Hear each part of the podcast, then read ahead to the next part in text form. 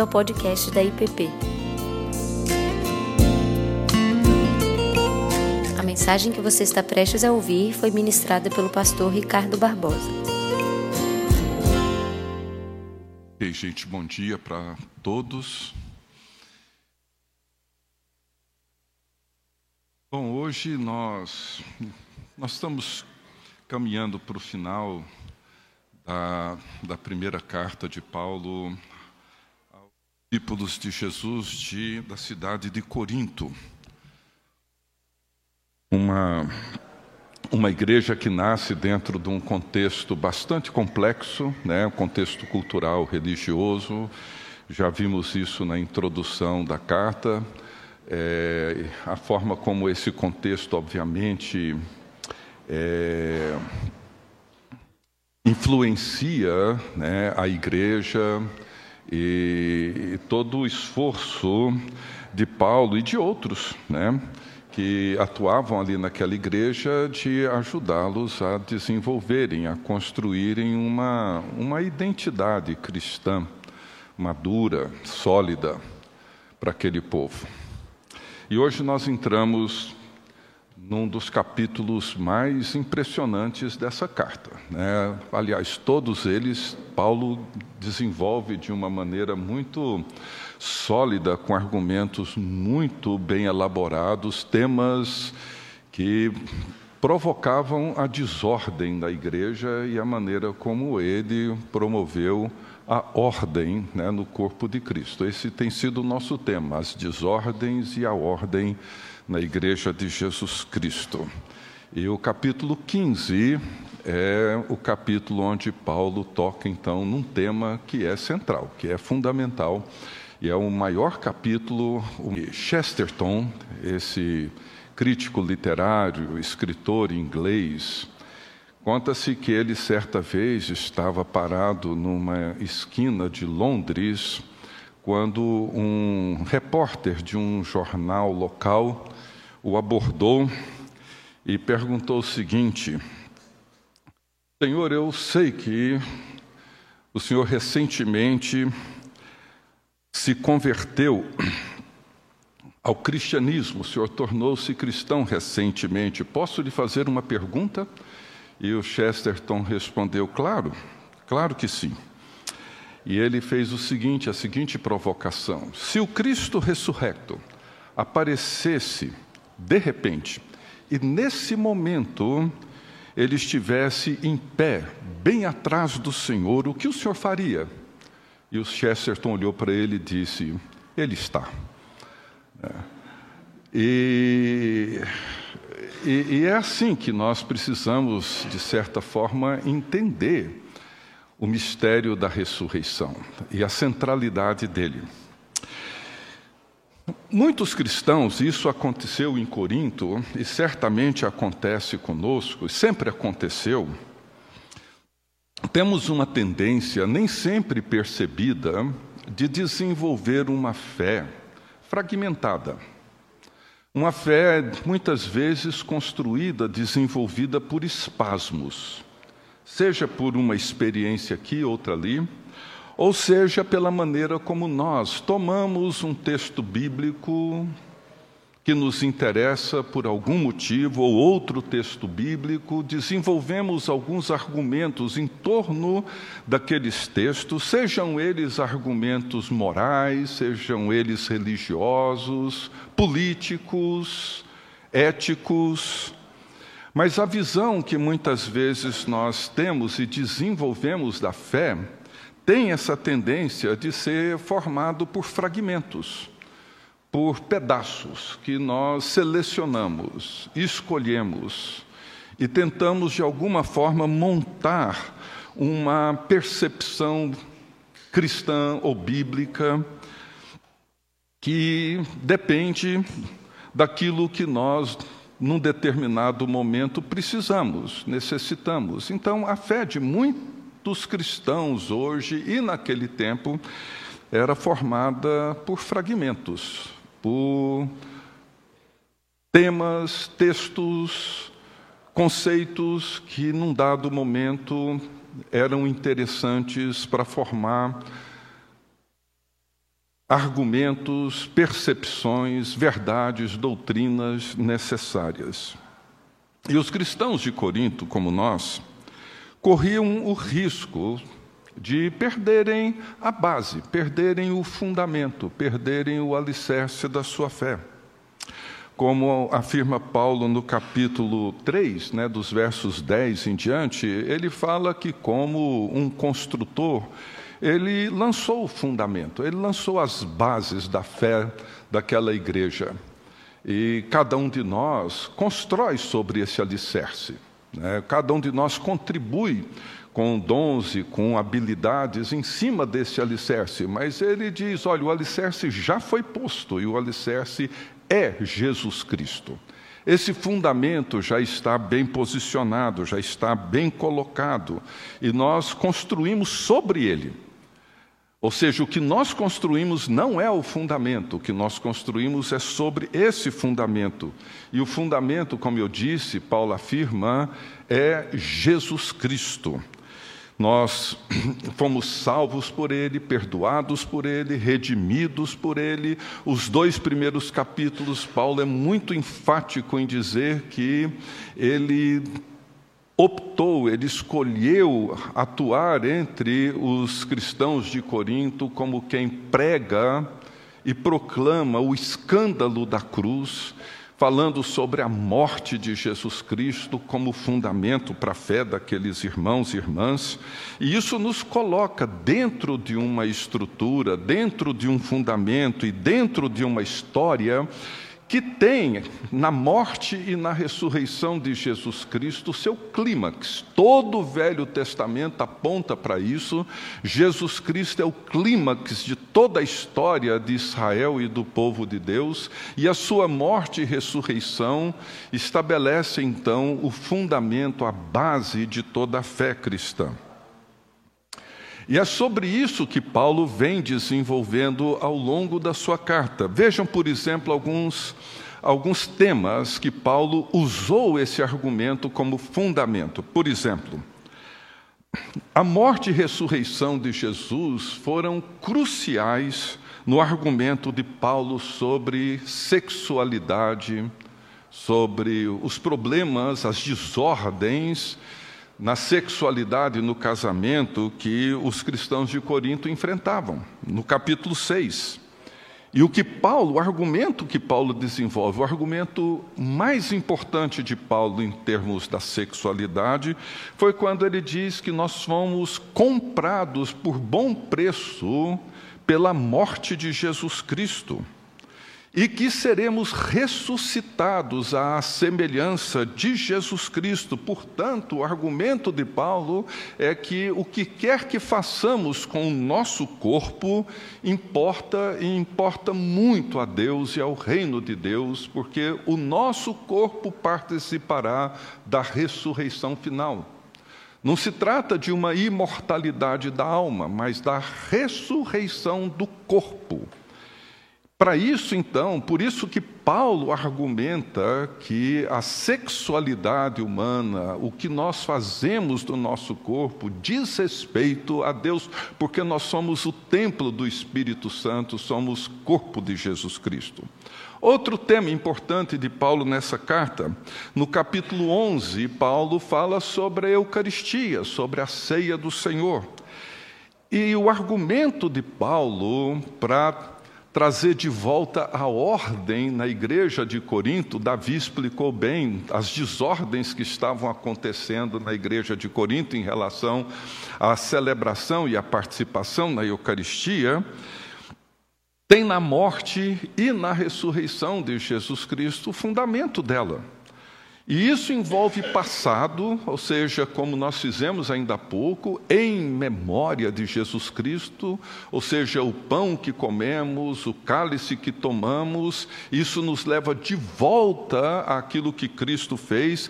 Isso diz respeito ao presente, à comunhão, ao corpo de Cristo, à identidade, ao significado de sermos povo de Deus e diz respeito ao futuro, até que ele venha. Ou seja, o sentido da Eucaristia aponta para esse final escatológico, que é um tema que Paulo explora com muita frequência nas suas cartas. E só podemos compreender aquilo que celebramos ainda há pouco se nós nos colocamos dentro dessa história maior e nos vemos sobre esse fundamento que já foi posto, que é Jesus Cristo. Um outro exemplo foi o capítulo 13, quando Paulo abre mais uma vez esse parênteses entre o capítulo 12 e o 14, onde ele fala sobre o uso dos dons e a maneira como o povo de Deus se edifica mutuamente. No capítulo 13, Paulo fala sobre o caminho mais excelente e ele termina falando daquilo que permanece, daquilo que será a marca do povo de Deus na nova criação, quando o reino de Deus for plenamente realizado e consumado, quando Jesus Cristo voltar e estabelecer definitivamente o seu reino, ele diz: Olha, tudo mais pelo qual vocês brigam hoje, profecia, língua, ciência e milagres, etc., ele falou: tudo isso vai passar. Tudo isso não vai ter nenhum valor. O que vai permanecer quando tudo isso passar é o ágape, é o amor, é a maneira como nós cuidamos, nos importamos uns com os outros. Isso permanece, ou seja, mais uma vez, Paulo toma o tema da morte e da ressurreição de Jesus para apontar um caminho sobremodo excelente.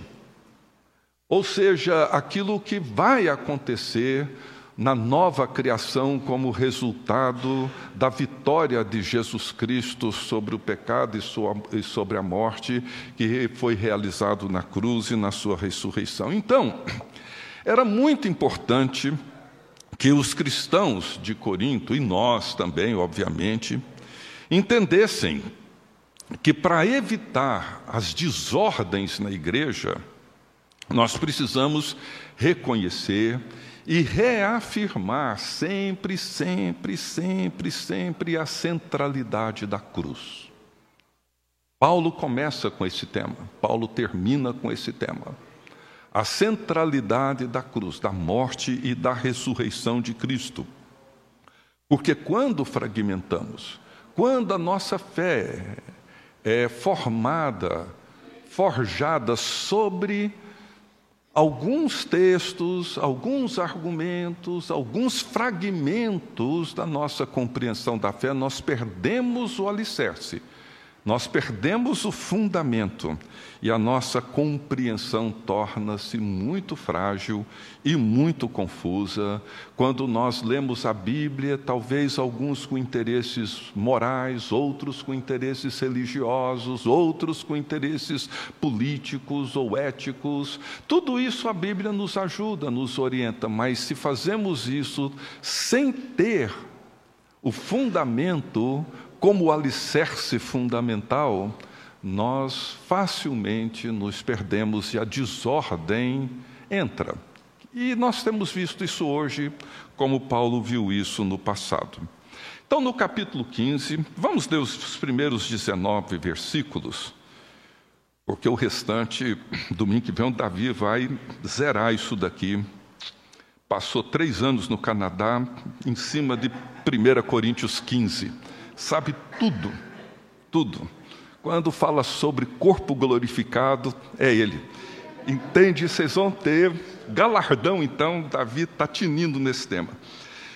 1 Coríntios 15, os primeiros 19 versículos, diz assim: Irmãos, venho lembrar-vos o evangelho que vos anunciei, o qual recebestes e no qual ainda perseverais por ele também sois salvos, se retiverdes a palavra tal como vô-la preguei, a menos que tenhais escrito em vão. Olha o risco da fragmentação.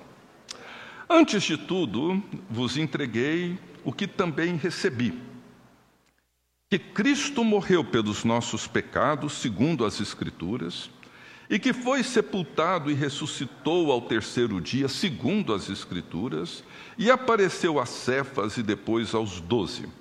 Depois foi visto por mais de quinhentos irmãos de uma só vez, dos quais a maioria sobrevive até agora, porém alguns já dormem. Depois foi visto por Tiago, mais tarde por todos os apóstolos. E afinal, depois de todos, foi visto também por mim, como por um nascido fora de tempo porque eu sou o menor dos apóstolos, que mesmo não sou digno de ser chamado apóstolo, pois persegui a igreja de Deus. Mas pela graça de Deus sou o que sou. E a sua graça me foi concedida, não se tornou vã. Antes trabalhei muito mais do que todos eles, todavia não eu, mas a graça de Deus comigo. Portanto, seja eu ou sejam eles, assim pregamos e assim crestes. Ora, se é corrente pregar-se que Cristo ressuscitou dentre os mortos, como, pois, afirmam alguns dentre vós que não há ressurreição de mortos? E se não há ressurreição de mortos, então Cristo não ressuscitou. E se Cristo não ressuscitou, é vã a nossa pregação e vã a vossa fé. E somos tidos por falsas testemunhas de Deus, porque temos asseverado contra Deus que ele ressuscitou a Cristo, ao qual ele não ressuscitou, se é certo que os mortos não ressuscitam. Porque se os mortos não ressuscitam, também Cristo não ressuscitou. E se Cristo não ressuscitou, é vã a nossa fé e ainda permaneceis nos vossos pecados. E ainda mais, os que dormiram em Cristo pereceram. Se a nossa esperança em Cristo se limita apenas a esta vida, somos os mais infelizes de todos os homens. Então, no capítulo 15, Paulo ele vai deixar muito claro esse fundamento. E esse fundamento é que dá todo o sentido para a vida, para a fé, para a espiritualidade, para a experiência cristã. E ele inicia esse capítulo reafirmando o Evangelho, reafirmando as boas novas. Ou seja, Jesus morreu, verso 3, Jesus foi sepultado e ressuscitou. Várias pessoas o viram ressurreto, Cefas, os doze, mais de 500 irmãos, Tiago, irmão de Jesus, e Paulo, como um nascido fora do tempo, como ele mesmo se autodenomina, aquele que foi o último a ver o Senhor ressurrecto na visão que ele teve na estrada de Damasco, naquele momento em que Jesus Cristo aparece a Paulo com essa pergunta: Paulo, por que você me persegue? E então ele reconhece como o menor dos apóstolos, o último que teve esse privilégio de ter esse encontro com o Senhor ressurrecto. E Paulo afirma que tudo isso que ele reconhece e declara é segundo as Escrituras. Bem, nós sabemos que o Novo Testamento, como nós temos ele aqui hoje conosco, Paulo não o tinha. O que Paulo tinha eram, eram os textos do Velho Testamento, a Torá, os textos dos profetas, salmos, etc. E o testemunho dos apóstolos talvez teria ali consigo uma carta ou outra, não sabemos exatamente o que, que ele tinha, mas da mesma maneira como Jesus encontra e conversa com os dois discípulos no caminho de Emaús, e Jesus toma as escrituras, ou seja, o texto sagrado que aqueles dois discípulos conheciam, que era Torá, textos proféticos, salmos, etc., e começando por Moisés, Jesus então foi descrevendo tudo aquilo que nas escrituras diziam a seu respeito. E Paulo, então, ele deixa claro que tudo aquilo que ele está afirmando não é fruto da sua imaginação, não é fruto de alguma tese que ele elaborou por conta própria ou por algumas pessoas. Ele diz: tudo isso eu afirmo para vocês que é de acordo com as Escrituras. Ele reconta a história e agora as coisas estão se organizando, estão fazendo sentido.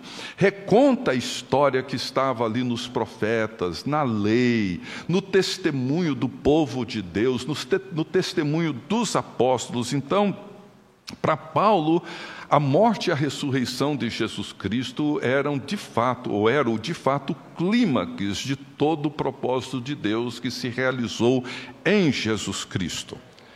E Paulo vai deixar claro nesse capítulo, e o Davi vai fazer isso de uma maneira brilhante no próximo domingo, que a ressurreição não é simplesmente a gente pensar numa vida após a morte. Ah? Significava para Paulo algo muito mais amplo, muito mais profundo, envolvia, obviamente, essa realidade que vai acontecer quando Jesus Cristo voltar e o que vai acontecer com todos aqueles que dormem no Senhor. E é isso que Paulo vai dizer. Ele vai dizer que todos aqueles que morreram em Cristo por causa da ressurreição, eles receberão novos corpos no dia do Senhor, no dia da ressurreição final. Que corpos são esses? Eu não sei. Davi sabe. Mas serão novos corpos glorificados. Estou pegando pesado hoje em Davi. Tá feio. Domingo que vem você está lascado. É, mas o ponto de partida de Paulo é a ressurreição de Jesus Cristo. E que Jesus ressuscitou e foi visto Jesus se encontrou com seus discípulos no cenáculo. Jesus encontrou com seus discípulos na margem do mar, depois daquela pescaria. Jesus se revelou aos seus discípulos e, por fim, Paulo teve o seu encontro com o Senhor ressurrecto. Portanto, a fé cristã não é simplesmente um conjunto de ideias fragmentadas que nós tomamos aqui e acolá, alguns princípios e regras para a vida, pode isso, não pode aquilo, isso é certo, isso é errado, um, mais uma religião ou um tipo de espiritualidade proposta por algum líder, por algum guru que apareceu em algum momento na história. Não se trata simplesmente de mais uma agenda moral, política, não. Ela pode até inspirar e inspira todas essas coisas, mas trata-se de algo que vai muito muito além, muito mais abrangente, é muito diferente desses fragmentos. E isso é importante em todo o argumento de Paulo. São as boas novas de um evento, no qual Todos aqueles que creem nesse evento terão suas vidas radicalmente transformadas. E esse evento é a cruz do Calvário. Esse evento é a morte e a ressurreição de Jesus. Esse evento é o escândalo que foi para os Corinto e continua sendo um escândalo para a nossa cultura hoje, moderna, pós-moderna. Então, é isso que torna a fé cristã única. Ela é única, porque ela se fundamenta nisso. Nós temos muitas outras religiões, temos religiões monoteístas, como o islamismo, o judaísmo, etc. Mas o cristianismo, ele é único porque ele se fundamenta num evento único que é a morte expiatória de Jesus Cristo e a sua ressurreição. É por isso que a pregação apostólica, a pregação no livro de Atos, seja de Pedro no dia de Pentecostes, seja de João, seja de Paulo, os discursos, as defesas de Paulo, tudo, se você lê o livro de Atos com atenção, todos os discursos, todos os argumentos, todas as pregações, todos os testemunhos se baseiam nesse fato: Jesus Cristo crucificado e ressurrecto. Em Pentecostes, Pedro, que havia poucos dias antes, poucas semanas antes, negado a Jesus Cristo, em Pentecostes, ele levanta e diz: Esse Jesus que vocês crucificaram, Deus o fez Senhor e Cristo. Essa era a pregação. Não era uma pregação de autoajuda, não era uma pregação de um Deus que te acolhe, te abraça, te coloca no colo, te carrega para lá e para cá. Tudo isso pode até em algum momento ser importante para nós, mas isso são fragmentos. A pregação deles era: Jesus Cristo morreu pelos nossos pecados e foi ressurrecto ao terceiro dia. E isso o fez Senhor e Rei do universo. Essa é a afirmação de Paulo em Atos 17, 7. Esse era o problema que a igreja enfrentou. Quando eles disseram: olha, ele está afirmando que existe um outro rei que não é César. Porque Paulo dizia que Deus fez de Jesus Cristo Senhor e Rei. E esse rei não é mais César. E isso fez com que muitos cristãos foram, fossem perseguidos. A igreja perseguida sofreu, porque ela afirmou e sustentou o testemunho do triunfo de Jesus Cristo. Então, o reinado de Jesus sobre o mundo é o tema Inclusive, dos versos 20 até o 28, o próximo parágrafo, que vai ser abordado na semana que vem, mas é o tema, né? ou seja, Deus fez de Jesus Cristo Senhor e Rei, e é isso que Paulo vai argumentar. Principalmente agora, a partir do verso 12. E Paulo diz: o argumento de Paulo foi para demonstrar o que, que aconteceria se os cristãos de Corinto resolvessem declarar que não houve ressurreição, como alguns estavam afirmando? Esse era um debate antigo. Os saduceus, que eram uma elite de Israel, eles não criam na ressurreição. Os fariseus acreditavam nela, os saduceus não.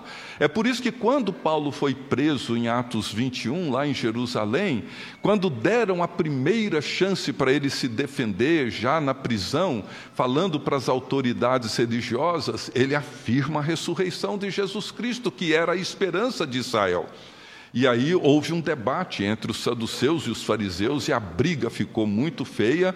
Interromperam a defesa de Paulo, deixaram ele no cárcere, porque esse era um problema muito antigo em Israel. E haviam cristãos em, em Corinto que afirmavam não haver ressurreição dos mortos. E, gente, esse é um problema nosso. Talvez muitos cristãos hoje teriam dificuldade de afirmar isso, mas ou, ou, de negar, melhor dizendo, perdão, teriam dificuldade de negar isso, mas na prática, na prática, encontram muita dificuldade em trazer isso para o centro da fé. Nós colocamos o centro, o eixo principal da fé em outras coisas. Né? Talvez até gostando mais em perceber Jesus como um, um coaching do que como o Senhor e Rei do universo. Porque nós não levamos isso muito a sério. Muitos cristãos modernos não levam isso muito a sério. Mas para Paulo, a ressurreição é o alicerce da fé. E mais, é o alicerce de toda visão de vida de toda a cosmovisão do povo de Deus, porque ela reivindica o governo de Jesus Cristo. Ele é o Senhor e não César. E ela nos conduz para uma compreensão mais profunda e ampla de toda a realidade moral, espiritual, religiosa, social, no mundo do qual nós nos encontramos. Ou seja, o que impulsionou o cristianismo ao longo dos séculos foi esse alicerce, foi esse fundamento. Ou seja, crer na ressurreição não fez com que os cristãos cruzassem os braços esperando o dia que Jesus ia voltar ou o dia que morreriam, para então poder viver a vida eterna em paz e tranquilidade. Não, muito pelo contrário. A fé e a convicção na morte e na ressurreição de Cristo mobilizou, impulsionou, fortaleceu os cristãos de todas as épocas a promoverem o bem no mundo. Porque o que Paulo argumenta, e talvez seja um ponto importante nesse texto, foi mostrar a relação entre o pecado e a morte, no verso 17, quando ele diz assim: não ressuscitou, é vã a vossa fé e ainda permaneceis nos vossos pecados. Porque essa era uma preocupação dos judeus do primeiro século. Ou seja, se Deus não viesse, se o Messias não fosse enviado para libertar o povo, significa que eles não tinham sido ainda perdoados dos seus pecados e continuariam sob a dominação do, das forças opressoras, no caso, os romanos. E Paulo agora está dizendo para aqueles irmãos, tanto gentios quanto judeus, falou: olha, se Jesus não ressuscitou, isso significa que vocês continuam prisioneiros dos seus pecados. A libertação não veio. E esse era um problema sério para eles, porque a ressurreição marca o triunfo ou o sim de Deus sobre a morte de Jesus Cristo. E uma vez que o salário do pecado é a morte, como Paulo afirma em Romanos, essa morte foi vencida. Portanto, eles estavam agora libertos do pecado e da consequência natural do pecado, que é a morte. Então, a pergunta crucial de Paulo, inclusive para nós hoje, é essa: se esse Cristo não ressuscitou. Ele vem levantando esse argumento. E se ele não tivesse ressuscitado? E hoje a gente pode olhar isso assim de uma maneira bem mais ampla, mas se Jesus não tivesse ressuscitado, pensando nisso, todo o Velho Testamento seria uma história inacabada, não teria um fecho. Seria impossível compreender os profetas, os salmos, a lei. O êxodo não teria acontecido de forma definitiva. O povo ainda estaria peregrinando pelo deserto. O Velho Testamento seria uma história inacabada, sem sentido. Se Jesus não tivesse ressuscitado, todo o ensino de Jesus, suas parábolas, o ensino sobre o reino de Deus, sermão do monte, sermão profético, nada disso faria o menor sentido sem a ressurreição. Se Jesus não tivesse ressuscitado, todo o ensino de Jesus sobre perdão de pecados, reconciliação, nada disso faria sentido. Se Jesus não tivesse ressuscitado, provavelmente ele nem seria lembrado hoje. Teria sido mais um Marte, uma pessoa boa, que disse coisas bonitas e que no final morreu. Como tantos outros que morreram naquela época, em épocas posteriores ou anteriores, e nenhum de nós sequer sabe quem foram essas pessoas. Jesus não seria sequer lembrado. E, na verdade, não haveria Páscoa, não haveria Natal, não haveria igreja, não haveria culto, não haveria Novo Testamento, não haveria absolutamente nada.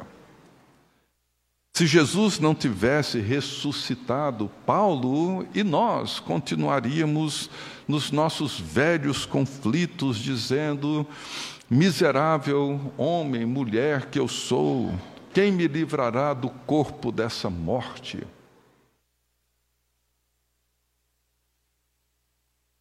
Se Jesus não tivesse ressuscitado, o mundo teria sido privado de grande parte da sua música, da sua arte, de todas essas coisas extraordinárias. Se Jesus não tivesse ressuscitado, hoje nós não teríamos conosco o Messias de Handel, a Paixão segundo Mateus de Bar, e de tantos outros e de tantas obras, não teríamos nada disso. Nada. Se Jesus não tivesse ressuscitado, a missão cristã não existiria, com as suas inúmeras iniciativas no campo da saúde, da ciência, da educação e de tantas outras ações da igreja, do consolo, do cuidado, etc. A gente tem que fazer essa pergunta, ou seja, qual o impacto, qual a influência, o poder da morte e da ressurreição de Jesus Cristo na minha, na sua vida hoje? Em que que ela nos inspira? Ela inspirou, inspirou alguém como Handel compor o oratório o Messias. Inspirou obras, inspirou ações, inspirou envolvimentos, inspirou mulheres, homens, largando tudo para servir a Cristo, porque criam nesse fundamento. Inclusive, abrindo aqui um pequeno parênteses, Ah, eu comentei já aqui um tempo atrás a história da doutora Hattie Wilding. Ah, a doutora Hattie foi uma médica que veio para o Brasil na década de 20 do século passado. O Eduardo a conheceu, eu a conheci, tivemos o privilégio de conhecê-la. Ela era uma médica solteira escocesa, com 25 anos ela tinha sua clínica ah, na Escócia, tinha seu carro, tinha sua casa. Assim, pensa uma mulher solteira na década de 20 do século passado com tudo isso. Não era pouca coisa, não, gente.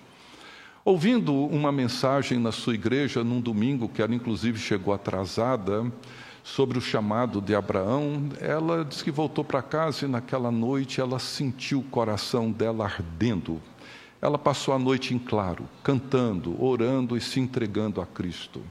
E no dia seguinte ela não teve dúvida, ela queria servir a Deus num lugar onde não tivesse médicos. E ela, depois de orar, pesquisar, conversar, ela decidiu vir aqui para a ilha do Bananal no final da década de 20, trabalhar entre as comunidades indígenas da Ilha do Bananal.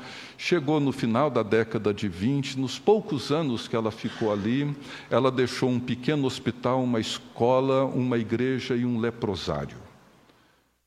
Tinha ali mais uns dois missionários e ela viajando sozinha, de barco, no meio de gente rude, para buscar remédios, sempre pregando o Evangelho, trabalhando sete dias na semana, manhã, tarde e noite. E em novembro de 31 ou 32, ela casa com um desses missionários. No final de novembro, no início de fevereiro, o marido dela morre de malária. Ela descobre que estava grávida e em abril, ela volta para a Escócia, dá luz, e quando o filho dela está com oito meses, ela pega o navio, desce em Santos, vai até São Paulo, pega o trem, vai até Catalão, pega uma outra condução, vai até Aruanã, pega o barco, mais duas semanas subindo o rio, chega na ilha do Bananal com surto de catapora, malária, cobra, não sei mais o que. Manda desligar esse negócio lá, Davi, que eu não vou parar agora, não. É, enfim, ela fez um trabalho magnífico ali. E o Dr. Joe, o filho dela, foi médico dos meus avós, dos nossos, né, Eduardo? Vou te incluir. Dos nossos avós, é, foi médico do Eduardo, meu, foi médico dos meus pais, dos nossos, ah, desculpa, ah, dos nossos pais, e está lá com 88, 89 anos, e reeditaram o livrinho que ela escreveu, Semeando em Lágrimas, e a neta dela está disponibilizando gratuitamente esse livro para quem quer conhecer a história dela. Então, se você tiver interesse, me procure, que eu falo com a Mayra e tento providenciar esse livrinho para a gente ter aqui. Se for o caso, a gente paga ali uma quantia insignificante, mas é uma história fascinante. Agora, o que, que motiva uma mulher solteira, na década de 20, sair da Escócia, deixar sua casa, seu carro, sua clínica e escolher a ilha do Bananal, gente. Bananal. Anápolis, que era a maior cidade ali na época, devia, não tinha mil habitantes. Aliás, antes da década de 20, tinha 12 casas. Vieram. O que, que motiva? O que, que inspira? Não são fragmentos. É entender o que, que Jesus fez. Então, a conclusão de Paulo é essa. Ele disse: Cristo não ressuscitou, é vã a nossa fé. E nós nos tornamos os mais infelizes de todos os homens. O argumento de Paulo é muito básico, mas importante. Ele diz assim: se Jesus ressuscitou, ele é o verdadeiro Messias, ele é o verdadeiro Rei e Senhor, ele é aquele que Deus enviou para libertar o seu pai. Mas se ele não ressuscitou, ele não é o Messias, ele é um impostor, ele não é o rei, ele não é o Senhor, e vocês continuam ainda nos seus pecados, e o salário do pecado é a morte. E nós permaneceremos assim. Isso é importante, gente, porque não tem outra alternativa para a gente lidar com esse problema do pecado e da morte. Então, sem a ressurreição, não existe fé. Ou se existe, ela é ridícula. Porque qual que é a vantagem de ser parte de um povo perseguido, odiado, humilhado e sem futuro? Tem vantagem alguma? Nenhuma. O problema é que nós vivemos hoje o risco de reduzir a fé cristã numa forma de espiritualidade abstrata, subjetiva. E a religião cristã é mais uma, entre tantas outras. E não é. No mundo inclusivo, há uma exclusividade da fé cristã que se chama a cruz do Calvário a morte e a ressurreição de Jesus. É única. Única. Então eu quero concluir com o seguinte: que diferença isso faz para nós hoje? Bom, em primeiro lugar, a ressurreição de Jesus é o grande sim de Deus. O grande sim de Deus para todas as profecias, para todas as promessas do Velho Testamento. A ressurreição de Jesus faz com que nós possamos crer, sem sombra de dúvida, na Sua morte expiatória, naquilo que Deus afirma nas Escrituras. Jesus disse que iria morrer. Muitos não creram, os discípulos, inclusive, reagiram. Mas hoje nós cremos e podemos crer na morte de Jesus Cristo. Ele disse que ele é o caminho, a verdade e a vida. Muitos não creram nisso, mas hoje nós podemos crer por causa da ressurreição de Jesus Cristo. Ele disse que é o pastor das ovelhas, a luz do mundo, o pão da vida, a água viva, o Verbo de Deus, a ressurreição e a vida. E nós podemos crer nisso porque a ressurreição afirma que isso é verdadeiro. Ele disse que ele é o Alfa e o Ômega, o princípio e o fim. Ele diz que ele é eu sou. Ou seja, nós podemos crer em tudo isso porque Jesus Cristo ressuscitou. Podemos crer nas parábolas, nos milagres, nas curas, no anúncio da chegada do reino de Deus, porque a morte e a ressurreição de Jesus é o sim de Deus. Para tudo isso, para o sermão do monte, para o jeito que Jesus Cristo nos convida para viver, é a resposta de Deus para tudo aquilo que os discípulos não entenderam, para tudo aquilo que permaneceu como uma sombra para os profetas no Velho Testamento. A ressurreição de Jesus deu sentido a tudo, tudo, tudo. É o sim de Deus para tudo aquilo que Deus falou e para todas as suas promessas. Em segundo, é o sim de Deus, sobretudo, como eu já disse e reafirmo, para a morte de Jesus.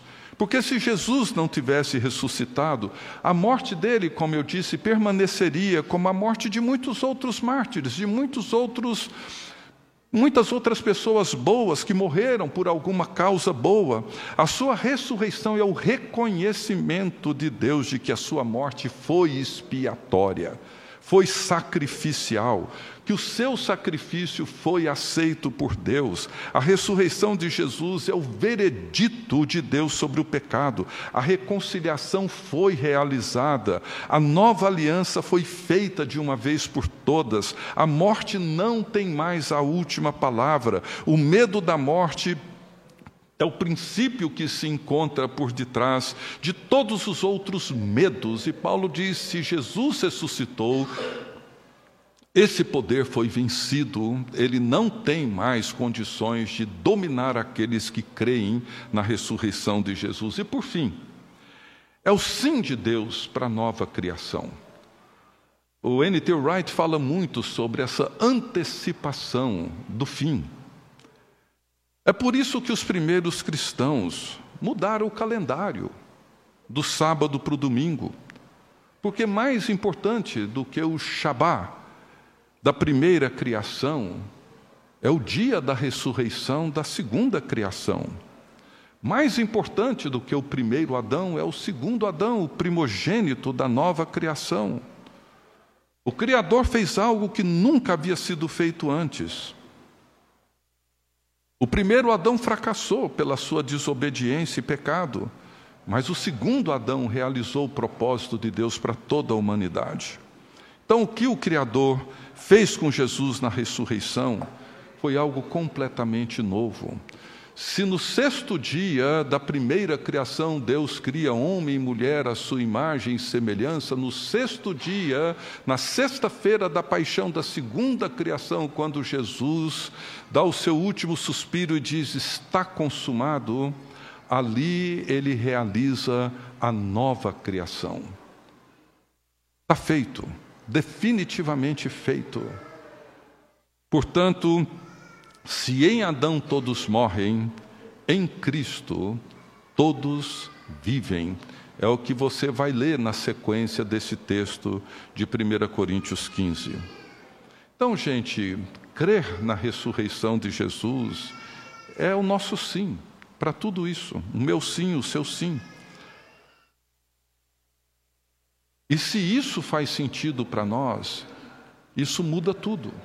Muda o nosso jeito de viver muda a nossa compreensão da vida, da moral, do poder, da política, do relacionamento, muda tudo. Os valores que damos às coisas transitórias, passageiras, a forma como nós vemos o sucesso ou o fracasso, seja o que for, muda tudo.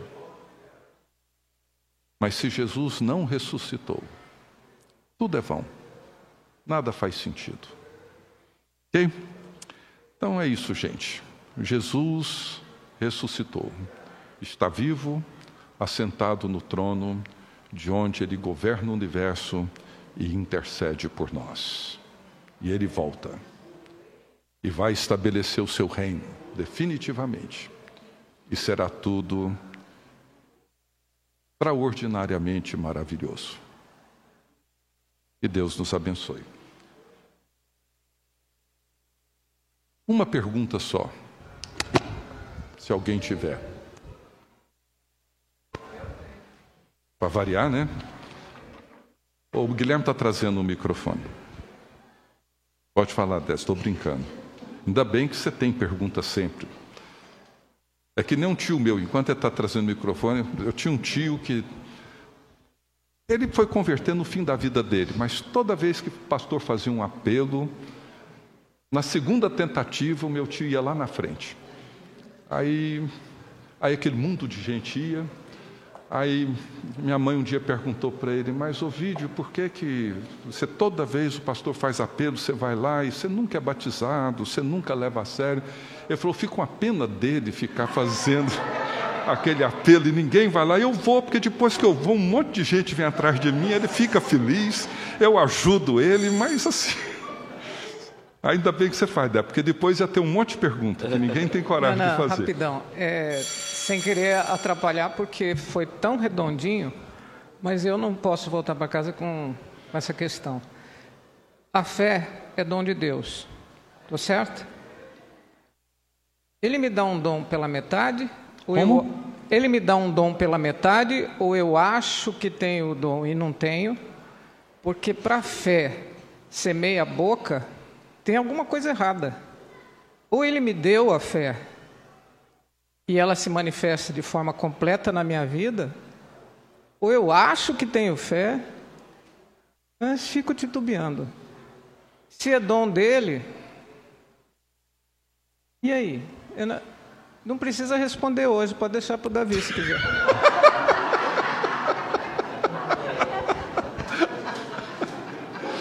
Não. Hã? Não, gente, assim, bom, é, vamos levar essa pergunta para casa, porque é o seguinte: é, sim, é verdade, é dom de Deus. E sim, também é verdade que muitas vezes nós temos simulações daquilo que é verdadeiro, mas é falso. É, por isso que Paulo, no final da segunda carta aos Coríntios, ele levanta essa pergunta. Né? Nós não vamos estudar a segunda carta, mas no final da segunda. Ô, Lawrence, você já está indo? Ah, tá bom. Porque, porque leva, leva a falta se sai assim cedo. Assim, em 2 Coríntios 13, 10, a Délis, Paulo termina assim a carta dizendo assim: Examinai-vos a vós mesmos se realmente estáis na fé. Provai-vos a vós mesmos. Ou não reconheceis que Jesus Cristo está em vós? Se não é que já estáis reprovados. É uma resposta, sim, a, a, a esse questionamento seu. Mas Paulo levanta essa pergunta, diz: examinem, perguntem para vocês mesmos essa fé que vocês afirmam ter é um dom de Deus? Porque se é um dom, Jesus Cristo está em vocês. Porque o dom da fé é Jesus Cristo. Agora, se ele não está, Paulo diz: vocês infelizmente já foram reprovados. Então, é um exame. Por isso que a ceia, as palavras de instrução na ceia, sempre vocês ouvem isso. Examine-se. Examine-se. Examinar o quê? Para ver se estamos na fé. Na fé em Jesus Cristo, na fé que nos é dada como um dom de Deus, que é derramado em nós pelo Espírito Santo que habita em nós. E a fé é em Jesus Cristo. Precisamos sempre nos perguntar se Jesus está em nós. Mas levem essa pergunta, porque é sempre um risco que nós corremos. Né? Ok? Vamos orar então, gente. Já tocou, as crianças já saíram. Deus bendito, te louvamos e te bendizemos por Jesus Cristo, nosso Senhor e Salvador. Te louvamos pelo cumprimento da tua palavra e de todas as tuas promessas. Te louvamos porque na sua morte e na sua ressurreição e ascensão, o Senhor testemunha a verdade, o valor de tudo aquilo que os profetas disseram, tudo aquilo que os salmistas cantaram, tudo aquilo que a lei afirmou, e que agora em Jesus Cristo tudo isso é confirmado, validado, afirmado para a glória do teu nome.